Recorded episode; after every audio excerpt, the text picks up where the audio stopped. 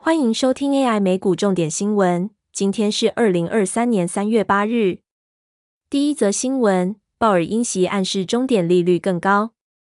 美国联准会主席鲍尔暗示将扩大升息，且终点利率可能高于原先预期，导致高盛和贝莱德等投资机构提高对终点利率的预测。预期终点利率可能达到百分之五点五零到百分之五点七五或百分之六，并可能持续保持在百分之六的时间也会更长。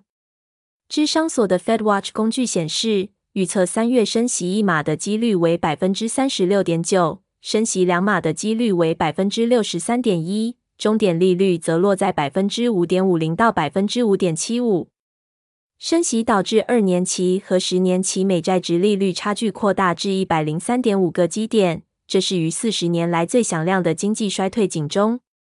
市场对于经济前景感到担忧，联准会仍在升息以对抗通膨，预测未来美债值利率曲线可能进一步恶化。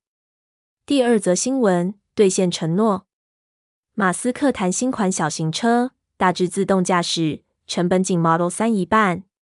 特斯拉执行长马斯克本周二表示，公司正在研发的下一代小型车将主要以自动模式运行，并表示他已有明确路径可用特斯拉 Model 三房车一半的制造成本来交付车辆。他曾在二零二零年时表示，他有信心特斯拉能在约莫三年的时间内打造出一款二点五万美元炫目的全自动小型电动车。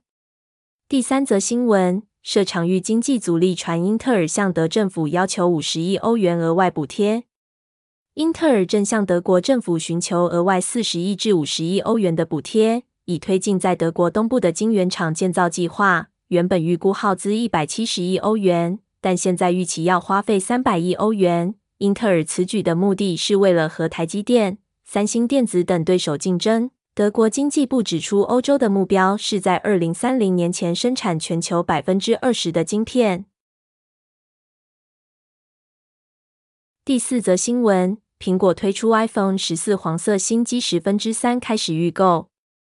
苹果新推出黄色 iPhone 十四和 iPhone 十四 Plus，将于三月十日晚上九点开始预定，三月十四日开始发售。容量选择包括一二八 GB。二五六 GB 和五一二 GB，售价分别为两万七千九百元起和三万一千九百元起。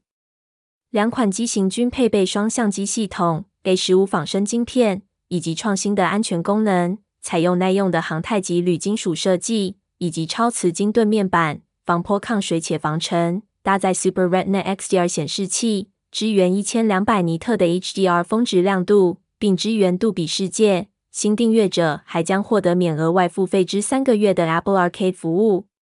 谢谢收听今天的 AI 美股重点新闻，再见。